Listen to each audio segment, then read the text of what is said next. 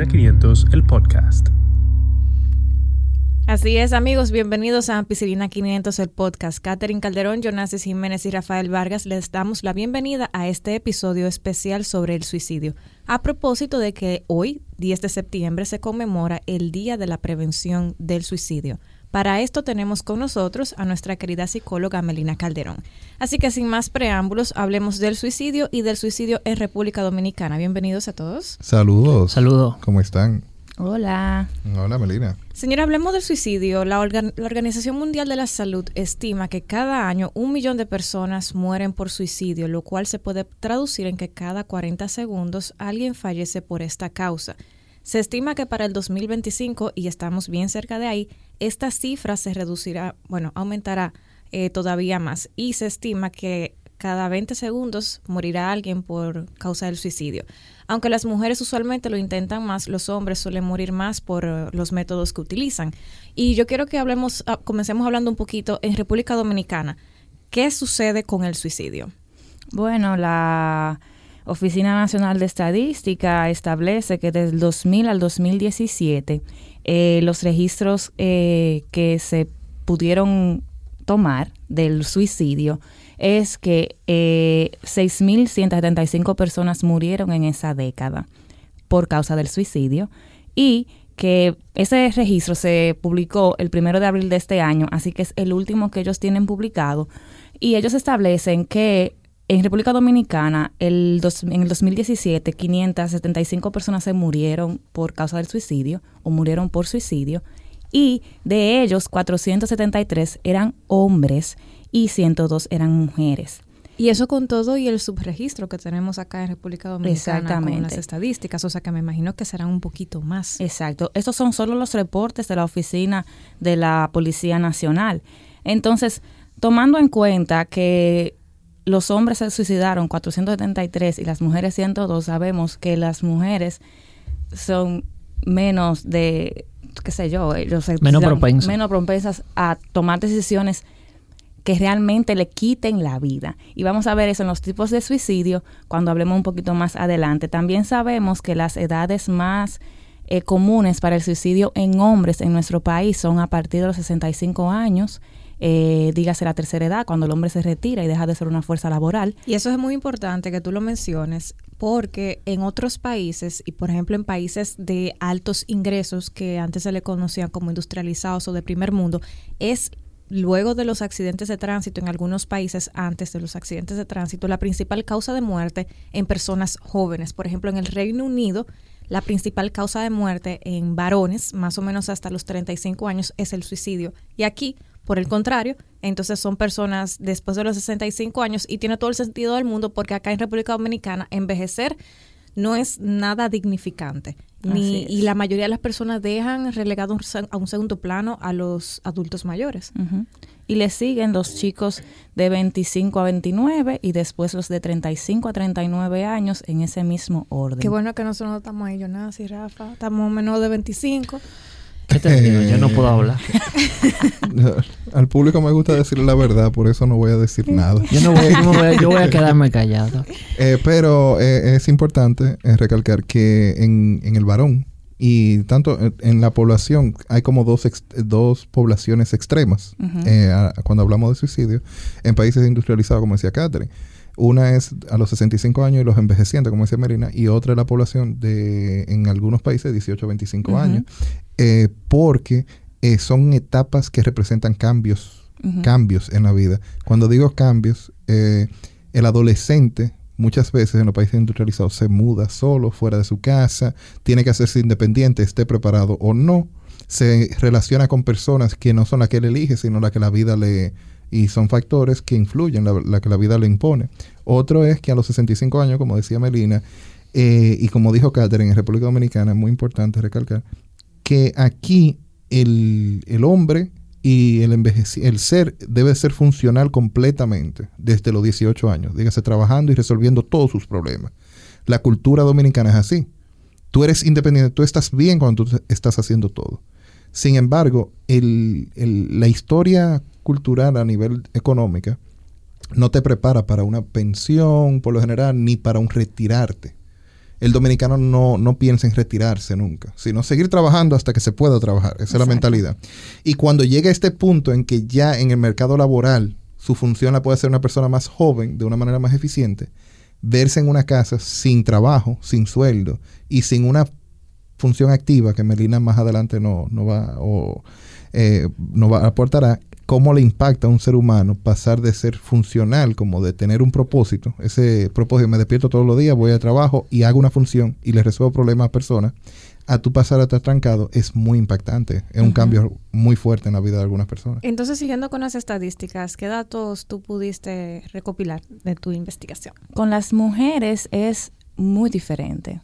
Las mujeres entre 15 a 19, 20 a 24 tienen altas tasas de muerte por suicidio, a diferencia de los hombres que no son en esas edades, pero también de 40 a 44 años. Es importante destacar que en las mujeres es como una constante esas edades en esa década. Eso te iba a decir, como que desde los 15 hasta los 45, 50 años, como que estamos todas en riesgo, parecería indicar esas estadísticas. Menos las que están entre los 25 y los 39 años, que no hay mucha estadística de muertes por suicidio en sus casos.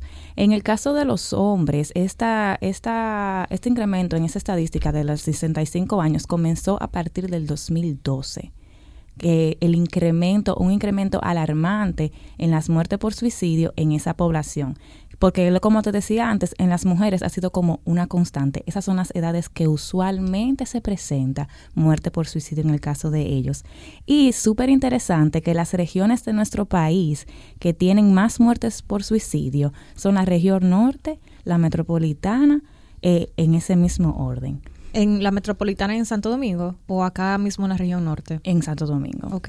Y en el orden de las provincias está, San- está Santo Domingo, Santiago y el Distrito Nacional, Wow. con índices, con mayores eh, cantidad de muertes por suicidio. Aunque en todas se ve, esas son las que tienen la mayor cantidad de suicidios registrados. me imagino que es proporcional a la población Exacto. Exacto. Sí. también Ajá. Entonces, eh, tú hablabas al principio de que hay tipos de suicidio y mencionaste eh, que íbamos a, a discutirlos eh, un con un poquito más de detalle. A mí me interesaría saber, en República Dominicana hemos visto un patrón, sobre todo en los últimos años, en el cual alguien quiere matar a otra persona, usualmente una pareja, un hombre, quiere matar a su pareja sentimental, que casi siempre es una mujer, y termina suicidándose. ¿Eso eh, estaría dentro de esa categoría o, eh, constituirían dos tipos de categorías diferentes, suicidio y homicidio al mismo tiempo? Bueno, eh, con relación a los tipos de suicidio, podemos decir que se han ido nombrando en, en el mismo, en las mismas ciudades y países donde ocurren. Porque a pesar de que hay una eh, hay unos tipos de suicidio que ya fueron registrados y que hay un libro escrito sobre el tema. En nuestro país llamamos mucho al, a la muerte por un verdugo de una pareja sentimental o lo que sea, el suicidio homicidio, en el que el hombre cuando asesina a su pareja sentimental, entonces acude a suicidarse, aunque lo logre o no, eh, sea un suicidio consumado o un parasuicidio, que, que es el suicidio, que es solamente un intento de suicidio. Eh, también está el suicidio económico, que es muy común en nuestro país. Está el suicidio consumado, que son aquellos suicidios en el que se desconoce la razón por la cual el individuo se suicida. Eh, y está un suicidio muy interesante, que es el efecto de Weather. Y es súper interesante porque esta forma de suicidio ha sido muy común cuando ustedes han visto que hay artistas que, se, que mueren por suicidio. Y cuando esas artistas tienen mucha gente que los sigue, después de que esa persona se suicida, se suicidan otros. Y es lo que conocemos el efecto dominó. Exacto. Entonces, ese efecto dominó, que nosotros le llamamos un efecto dominó en el suicidio, en realidad se llama el efecto weather, que es cuando una persona, por imitación, se suicida o muere por suicidio, eh, imitando la muerte de sus parientes, personas cercanas y llegadas o artistas y per- o personas que admira. Entonces, esos son los tipos de suicidio que van nombrándose en calidad de, del lugar donde ocurra con mayor frecuencia. Entonces, eh, cabe como preguntarse qué impacto tienen las noticias y la manera en que lo cubren, eh, repetir esa, esa información. el impacto que tiene en el nivel de suicidio. O Porque, sea, la información yo entiendo que, hay que hay que darla. Porque si hay un artista famoso y luego tú dejas de verlo, tú dices, ¿qué pasó? O sea, si la información es la forma como se escribe la, la información. No ser morboso al respecto. Exacto, hay muchas palabras que se utilizan que o hay frases, hay formas de redacción que tú puedes utilizar que a lo mejor no, no y, y, y también el tema del clickbait, Ujú. o sea, cómo tú titulas una Exacto. noticia, porque los titulares se murió fulano, tú dices, ah, ¿Y qué fue? ¿y qué fue? Ok. ¿Y qué sería lo correcto? En vez de decir mató o matar, terminó con la vida de O o se suicidó. eh, La forma correcta de, de llamar, Referirse. de referirse, es muerte por suicidio. No, se suicida no es lo más correcto, es muerte por suicidio. Muere por suicidio porque el suicidio no es, ¿cómo te explico? El suicidio no es como tú beberte un vaso de agua, es una decisión.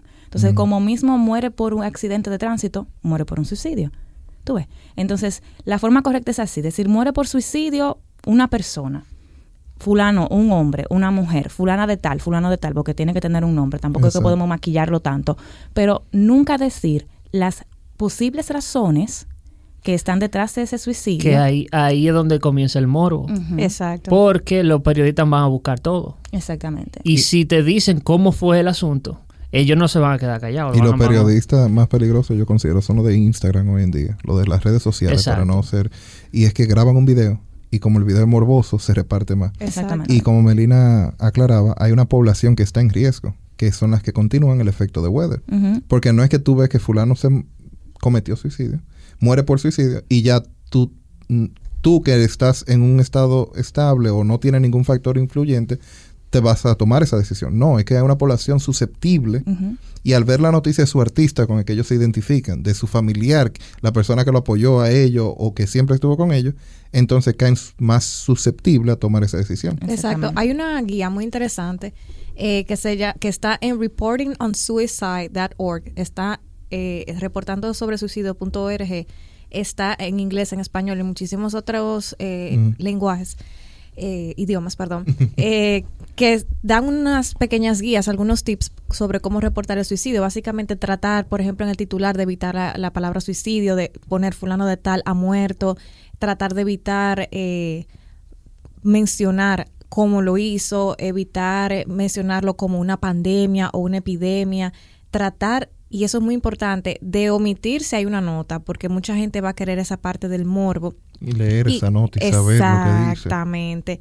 Y eh, esos tips se pueden encontrar, o sea que si alguien de, de- nos está escuchando y está envuelto en ese mundo del, del periodismo, la comunicación o simplemente le interesa saber, es una, lo vamos a poner en las fuentes, pero si le interesa saberlo desde ya, es simplemente cuestión de googlearlo para, para encontrar los tips que están sumamente interesantes, porque cada uno de nosotros podemos ser entes para ayudar a difundir la información de forma correcta. Exactamente. O sea que quizá yo no soy periodista, pero en mi Instagram yo puedo ayudar a dar información para que la gente se eduque, porque mientras normalicemos la educación, yo creo que vamos a estar todos, todos un poquito mejor. Le diste el clavo, yo iba a decir eso mismo. Y, y recalcar que a veces le damos repost o retweet a una información y simplemente con hacer, si lo vas a hacer, porque yo no puedo impedir que tú hagas o no algo, pero si lo vas a hacer, hazlo de la que está mejor redactada. Claro. No, no reguemos, no, no, no aumentemos Y esa- también ese morbo. evitar el factor escándalo. Exacto. Porque el factor escándalo muchas veces crea en la gente ese tipo de cosas. O sea, crea que se, que se hable mucho de algo muy negativo y al final la gente como que interioriza demasiado eso. Y el asunto, por ejemplo, buscar la- las fuentes reales. ¿Qué pasó? Está bien, pero eh, durar tres semanas hablando de lo mismo. Exacto. Te, te- O sea, te- te insensibiliza el tema. Exacto. Exacto. Entonces se le pierde la importancia y en vez de tú tratar la, lo que está sucediendo, las causas, tú lo que te insensibiliza, ah, otro suicidio. Exacto. Y eso es lo que quisiéramos evitar, porque entonces Claro. nunca se va a empezar a trabajar el problema. Ujú. Y recordar siempre, señores, que la familia está ahí. Claro, y también Exacto. Esa persona tiene También. una familia. Lo- un suicidio afecta mínimo seis personas de una familia. Afecta gravemente, no de que, afecta, de que, que lloró, no, afecta gravemente al menos seis personas en una familia. Y además de afectar gravemente a seis personas de una familia, también afecta a su economía y afecta muchísimas cosas que involucra a esa familia. Entonces, cuando yo comunico muy multiplico una muerte por suicidio, yo estoy de alguna forma u otra lesionando lo que esa persona tiene en su cabeza sobre el paciente o el pariente que ha fallecido.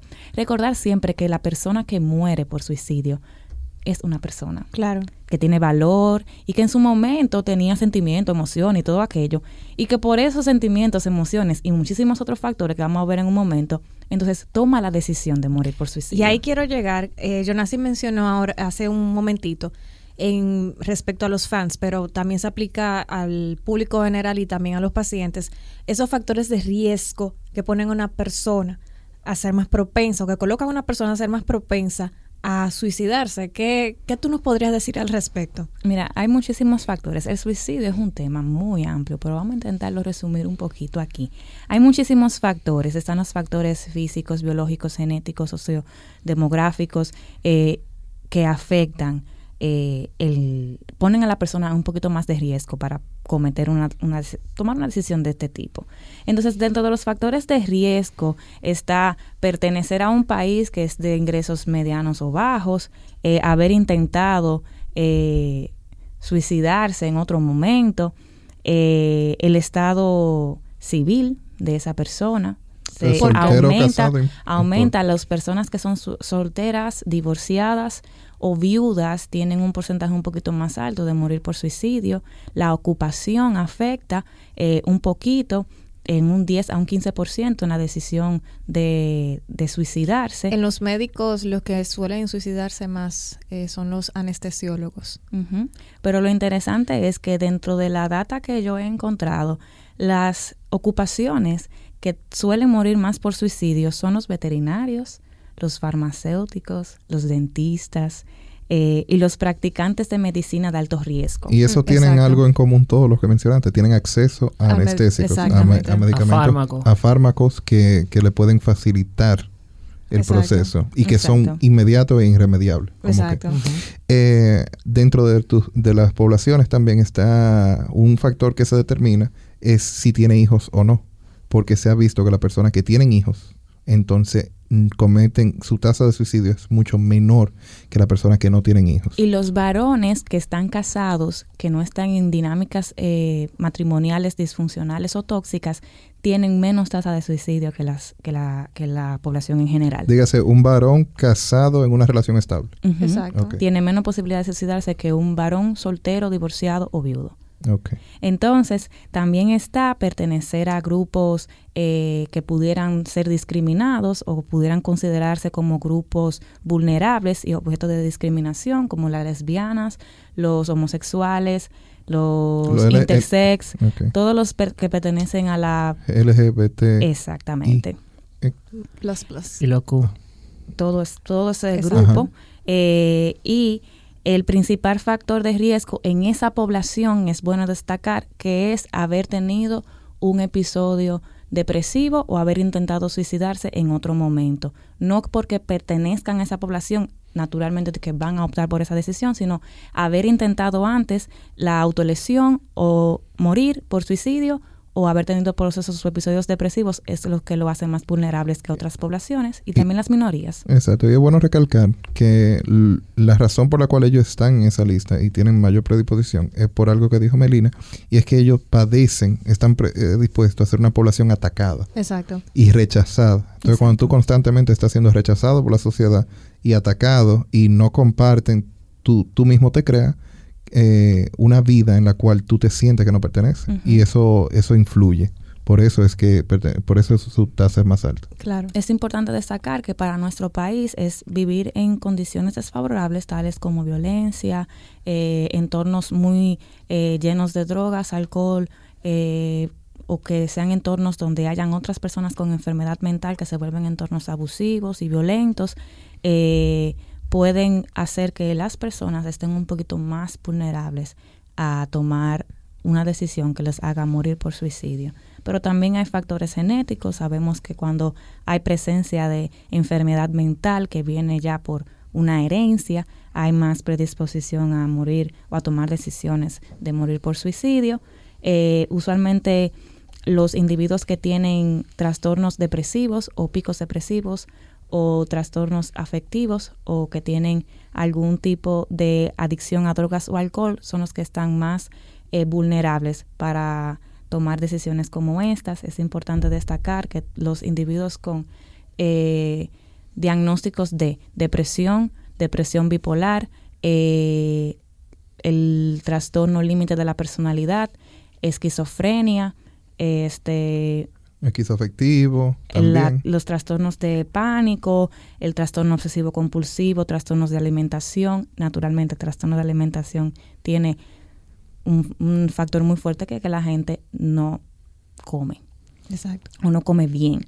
Los trastornos somatomorfos o lo que se conocen ahora como los trastornos funcionales, que en eso podríamos destacar la dismorfia corporal, eh, el hipocondriaco y demás. Eh, también está el individuo con personalidad histriónica, el individuo con un trastorno de personalidad antisocial, este, el depresivo recurrente, la distimia, que es lo que conocemos después de dos años, un individuo con depresión crónica se diagnostica con un trastorno distímico.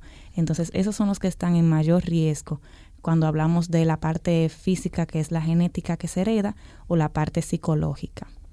Y también hay factores físicos. Entonces, dentro de los factores físicos está tener una enfermedad eh, muy dolorosa, enfermedades crónicas, con mucho dolor. También tienen un factor muy importante porque las personas intentando sanar ese o, mejorar ese dolor pueden incrementar la ingesta de medicamentos y aunque sea un suicidio involuntario, se puede morir por, por una intoxicación también están las personas que tienen un diagnóstico de una enfermedad catastrófica o una enfermedad terminal. Eh, y también están las personas que tienen epilepsia y las personas con VIH eh, o con una enfermedad que además de ser terminal sea agresiva, progresiva y maligna. Así que no hay cura y esa gente sabe que puede que muera para intentar evitarle el sufrimiento a su familia, entonces toma la decisión de morir por suicidio. Ok, y entonces, ¿hay alguna, algún signo, algún síntoma, algo que pueda alertar a la persona que viva con una, un individuo que se sospeche que tiene ideación suicida em, sin necesariamente haberlo planeado? Y te pregunto porque hay un mito muy frecuente y muy, eh, y muy común que se escucha que dice que el que se va a suicidar no lo avisa y lo hace y ya y que, y que también el otro, que también quiero que me lo respondas, eh, que el que lo dice es para llamar la atención. El suicidio no cursa silente, porque el suicidio es una decisión, el suicidio no es un, una gripe que te dio, o sea, el suicidio es algo que se pensó. Entonces, el suicidio tiene algo que se llama la triada del desamparo, que es muy común en las personas que están, están cursando por un proceso de desesperanza que pudiera generarle pensamientos suicidas, entonces está que el individuo eh, entiende que no hay sentido de su vida, ya él no tiene eh, razón para vivir, entonces se genera lo que se llama ambivalencia y el individuo está en esta pequeña lucha entre si yo quiero estar vivo, si yo no quiero estar vivo. También está la impulsividad, porque el suicidio no es una decisión de que, que tú te sentaste y dijiste, oh, sí, déjame morir por suicidio hoy. Es algo que se hace de forma impulsiva cuando tú sentiste que ya no hay otra salida y ese día fue el que tú escogiste para tomar la decisión y está la rigidez, que es la, cuando la persona mira todo como en un túnel que no puede ver una salida que no sea el suicidio. Entonces, ¿qué pasa con los mitos? Dentro de los mitos que tú estabas diciendo está el que la gente que se va a suicidar no lo dice. Como el suicidio no cursa silente, siempre el, el, individuo suicida va a decirlo de alguna forma, sea de forma explícita o sea dejándolo decir, así como entre, entre líneas, dejándolo entrever. Entonces, a veces esos mitos son los que nos eh, llevan a tener las estadísticas tan altas de suicidio porque la gente entiende que nadie lo va a decir y que solamente es para llamar la atención. La gente que se va a suicidar siempre lo dice, de una forma u otra lo dice, con acciones o con palabras. ¿Y cómo podría manifestarse eso? O sea, ¿cómo podrían ser ejemplos de esas acciones o esas palabras que podría decir alguien que está pensando en cometer suicidio? Eh, siempre que una persona está pensando en morir por suicidio, eh, comienza a hablar mucho de la muerte, de la muerte o de su ausencia. Ay, si yo no estuviera en el mundo, ¿qué tú vas a hacer si yo no estuviera aquí?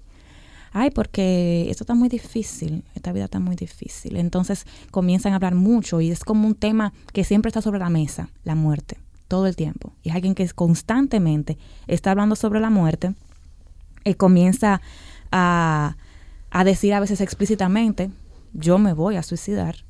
Y ya cuando usted escucha eso, entonces ya usted sabe que tiene que intervenir. Eh, Cualquiera se mata. Exactamente, cualquiera coge y se mata. Tota, conmigo sin mí. agarra esa soga y se ahorca. Conmigo sin mí, tota. ¿Qué falta?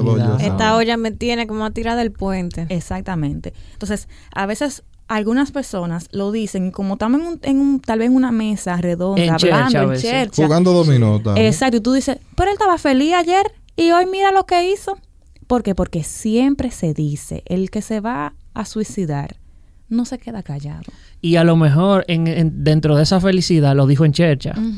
Como que, ay, esto está complicado, que cualquiera se mata. Y, todo el mundo, ah, qué, qué, risa, qué chulo, qué chulería. el otro día, ¿y qué fue lo que pasó? Pero él estaba feliz ayer. Y influye culturalmente también lo que, cómo nos expresamos nosotros. Porque algo común que la gente dice, eh, yo estoy tan feliz que yo pudiera morirme ahora mismo.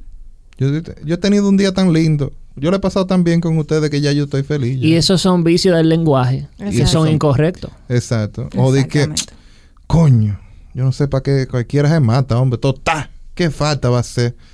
Pero son expresiones que tú, un amigo tuyo, tal vez lo escucha y tú, ¿sabes? lo, lo despacha como que este es lo que está teniendo un mal día, este muchacho. Eh, no, loco, pues ya tú sabes, cualquier cosa me tira, vamos a juntarnos, vamos a hacer algo. Y, y, eso nos lleva entonces, ¿qué, ¿qué uno hace, Melina? Como que, que, que, ok, tengo un conocido, un vecino, un amigo, un familiar, tiró unas expresiones y uno fue, me, me, la llevé. Porque esa es otra, también hay que estar atento. estar atento, ser muy intencional en la escucha activa, porque a veces nos estamos escuchando para responder y no para, tú sabes, no para realmente interiorizar lo que el otro me está diciendo. Pero antes de yo decirte qué hacer, primero vamos a decir qué más pudiera ser un signo o un síntoma de una conducta o un individuo con conducta o pensamiento suicida. El individuo comienza a aislarse y digo aislarse en su contexto, porque a veces hay gente que no sale mucho y yo entiendo que ya esa gente se va a suicidar, pero esa gente en realidad no sale casi. Es como un cambio en su en sus relaciones interpersonales, en su en su contacto con la con la sociedad. Eh, un cambio en su conducta típica, en su respuesta típica. Es una gente que está un poquito más irritable o un poquito más desesperanzado o desanimado. Eh, también está el comenzar a poner las cosas en orden. Aquí no se usa mucho en los estratos socioeconómicos medios, medios bajos y bajos hacer testamento, pero son gente que te hacen algo por, por este ejemplo. Comienzan y te dicen, mira, si en algún momento yo no estoy, yo espero que tú te ocupes de fulanito mira, eh, hazme el favor, ¿a ti te interesaría en algún momento cuidar, tener esta casa? Y comienzan como a poner algunas cosas en orden que después pueden venir escritas en una nota, en una carta que se deja para cada quien delegarle las cosas que se iban a dejar, pero comienzan a avisártelo, a mm. decirte, ¿y si yo no estoy, qué tú harías con tal cosa? ¿Y si pasa tal cosa? ¿Y si yo me muero ahora mismo? ¿Qué, pasaría con fulanito? ¿Qué pasaría con el perro, con el gato, con, quien sea, con mamá? Entonces comienzan a, crear esa conciencia en el otro para que el otro comience a pensar, ¿qué haría si yo no estoy? Entonces eso se llama comenzar a dejar las cosas en orden. Porque a veces uno dice que sí, comienza a, poner cosas en orden. No es que comience a ordenar su casa. Es eso. Comenzar a delegar, eh, comienza a despedirse o agradecer. Yo estoy tan agradecido del tiempo que tú estás conmigo. Sin tomar alcohol. Exacto, sin, haber, tomado, alcohol. Que comienza de que tú has sido un gran amigo, una gran amiga para mí. Yo te agradezco todo este tiempo que tú... Y tú lo, y tú lo tomas como que, ay, mira qué bien. Ay, qué buena gente. Lo estás reconociendo. pero mira, fulano está contento y mírate la gracia, me la dio. Exacto. Entonces, pero tú has visto que esa gente ya tiene un cambio de, ha tenido un cambio de conducta y tú dices que no, porque él vino y me agradeció, está mejor ya. Entonces, ¿qué pasa? Comienza a agradecerte y a como a despedirse. Porque despedirse no es decirte que nos vemos hasta nunca. No es eso que te va a decir, o tal vez te lo dice, pero en realidad que comienza a agradecer y a decir todo lo bueno que el mundo ha sido y la gente ha sido con él o ella, hasta entonces llegar a tomar esta decisión. También comienza a regalar posesiones importantes, cosas, cosas que son de valor para esa persona, que por ejemplo tiene una camiseta de un grupo de fútbol que le gusta mucho, o un grupo de baloncesto, como a mí que me gusta mucho el baloncesto. Entonces, que tú tienes, por ejemplo, una, una camiseta firmada por Kevin Durant y tú regales esa camiseta, eso te está diciendo algo. Cuando alguien regala sus posesiones importantes, eh, cuando comienza a tener mucha desesperanza. Dios mío, este, esto no va a cambiar aquí. Ya esto está, esto está. República Dominicana hay que cerrarlo y matarse todo el mundazo. La anedonia. No hay razón para vivir ya. Entonces ya comienza a cursar un proceso que tal vez es un proceso depresivo, porque debemos reconocer que la depresión es una de las primeras causas de, para el suicidio en nuestro país, eh, pero también comienza la expresión verbal o explícita en acciones de un plan para morir, conjunto con el pesimismo. Entonces, ¿qué yo puedo hacer cuando yo identifico una persona que está teniendo algunas conductas que me pueden indicar a mí que tiene un comportamiento suicida? Lo que yo tengo que hacer, nunca es fácil hablar con una persona que está teniendo pensamientos suicidas, pero es muy importante nosotros sentarnos con escucha activa y sin juzgar hablar con esa persona. Entonces, después que yo voy creando un, un una plataforma de empatía y yo me voy ganando la confianza de esa persona, lo que yo tengo que comenzar a hacer es preguntarle, ¿cómo tú te sientes? ¿Tú te sientes más desanimado ahora? Porque yo te veo como, como así, como sin esperanza, como, como más cansado, como más eh, intranquilo o más tranquilo de la cuenta. Eh, tú sientes que, que algo en el, en el día tú no puedes manejarlo tú te sientes como muy agotado y agobiado por el día a día. Y preguntarle sobre, esa, sobre sí mismo, qué es lo que te está molestando más, cuál es la carga que tú llevas actualmente, eh, y, y preguntárselo explícitamente, ¿tú has pensado en suicidarte? Y si la persona te dice que sí. Si la persona te dice que sí, entonces ya usted tiene que asistirse de un personal de la salud mental, dígase un psiquiatra, porque a diferencia de lo que la gente piensa, los psicólogos no trabajamos el suicidio. Está en contra de nuestra, de, de en nuestro, eh, lo que nos dirige en nuestro colegio. Requiere de medicación. Requiere de una intervención farmacológica. Y si la persona te dice que sí, pero no quiere ir. Usted puede, si hay una amenaza, usted puede llamar al 911 para que entonces por emergencia venga un psiquiatra a asistir a ese individuo. Cuando dice si hay una amenaza, eh, según tengo entendido, y dice la literatura médica, eh, la única manera de poder internar a un paciente en contra de su voluntad es si tiene un plan desarrollado o ha intentado suicidarse, ¿no? Si la persona dice que si usualmente tiene un plan, nadie se suicida de que de la nada. Es muy raro. Sí, pero eso puede variar en torno entonces a percepción, como a cómo yo lo interpreto. Sino que tiene que ser, como que te digan, yo compré tal cosa para realizar claro, porque eso es lo que va después. Tú le vas a preguntar, ¿y cómo tú has pensado? Y ya cuando tú entiendes, porque la gente te dijo, sí, tú no te puedes alarmar. ¡Ay, Dios mío! ¡Te me a matar! O sea, tú no te puedes desesperar. Tú tienes que decirle, ah, ok. Eh, ¿Y qué tú has pensado hacer? Entonces, ya cuando esa gente te dice lo que piensa hacer, entonces ya tú tienes a mano. Si tiene un plan, entonces tú vas por emergencia. Si no tiene un plan, entonces tú le dices, yo, ok, tú, tienes un, tú no tienes un plan. Entonces tú has pensado en suicidarte. ¿Y qué tú piensas sobre eso? ¿Tú mm. en realidad quieres tomar esa decisión? La gente te va a decir, a veces hay gente que te va a decir que no, no, jamás, yo nunca pensaría en quitarme mi vida, mi vida es muy valiosa, aunque realmente tenga un plan. Por eso hay que ser muy intencional en la observación de, lo, de los indicadores. Pero si tú tienes una persona que no quiere ir a terapia, que no quiere intervención, lamentablemente uno no puede obligar a nadie. Entonces, tú lo que vas a hacer, porque como tú estás ahí, tú vas a quitarle el acceso a todas las posibles cosas que pudiera utilizar para morir por suicidio. Vas a quedarte ahí con esa persona si lo deseas y deseas acompañar a esa persona en ese proceso para intentar eh, crear un pensamiento un poquito más crítico en ese individuo de forma que él pueda entender que necesita ayuda, que lo que está pasando por su cabeza y lo que está pasando en ese momento con él no es normal ni natural. Y una pregunta ya para ir concluyendo este episodio de hoy que ha estado bien interesante. En República Dominicana hay una línea de ayuda para una persona que se sienta eh, que, puede perder el control, que podría cometer suicidio o atentar contra su vida o con la de, contra la de alguien más? Los recursos locales que nosotros tenemos trabajan de forma indirecta al, al individuo con pensamiento o conducta suicida porque actualmente no hay una línea en la que el individuo con pensamiento suicida pueda llamar.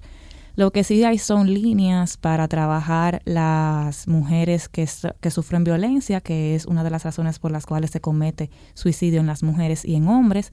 Las mujeres que están sometidas a, parejas muy violentas o a situaciones muy violentas o vulnerables para ellas. Eh, y también hay líneas para trabajar las relaciones interpersonales saludables.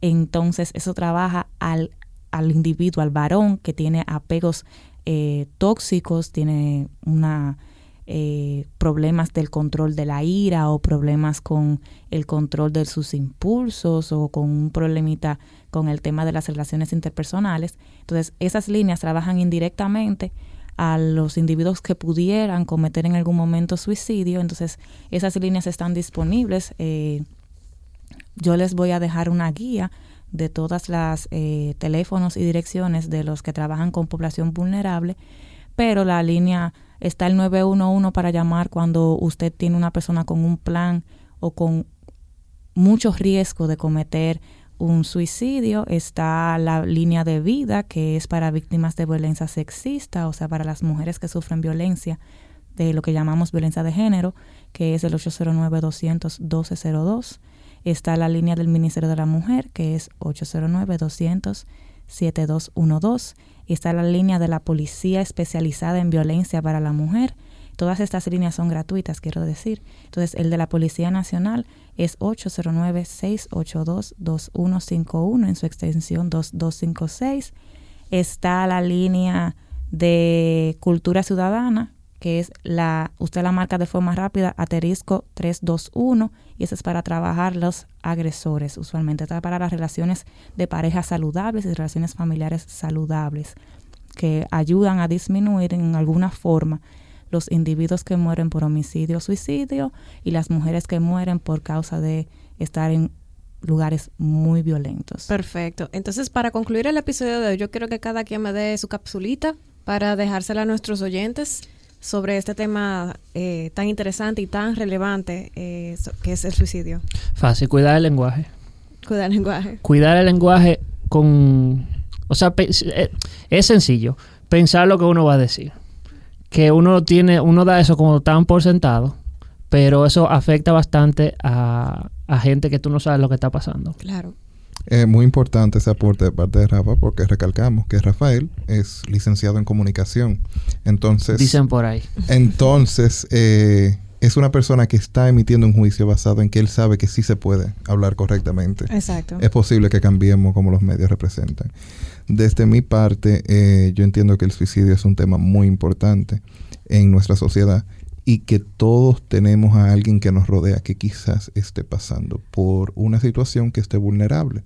Entonces, como amigos que somos, no es tener un millón de amigos, como dice la canción, es, aunque usted tenga cinco, pero que usted esté ahí para esos cinco, igual que para sus, para sus familiares. Entonces, escucha atentamente, como dijo Melina, eh, y tenga un plan para intervenir en caso de.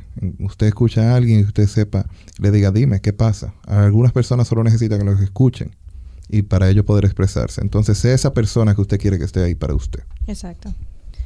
Eh, yo, para concluir, quisiera decir, como decía Jonasis, como decía Melina, vamos a ser intencionales con escuchar a nuestros amigos, a nuestros familiares, a las personas que nos quedan cerca, que están alrededor de nosotros. Si detectamos alguna conducta de riesgo, vamos a reportarla, vamos a, a tratar de que esa persona entienda de que no está solo. Y si alguno de los que nos escucha hoy eh, ha pensado, pues no estás solo, tienes una red de apoyo que puedes encontrar en tus amigos, en tus familiares y si no encuentras en ninguno de ellos, hay ayuda profesional. Independientemente de que tengas dinero o no, hay ayuda profesional y disponible para ti para que no te sientas solo y tu vida, tu vida vale más que ninguna otra cosa. Así que amigos, gracias por escucharnos, gracias por estar con nosotros. Queremos decirles que hemos cambiado recientemente de plataforma. Ahora estamos eh, en Anchor, antes estábamos en Podbeam.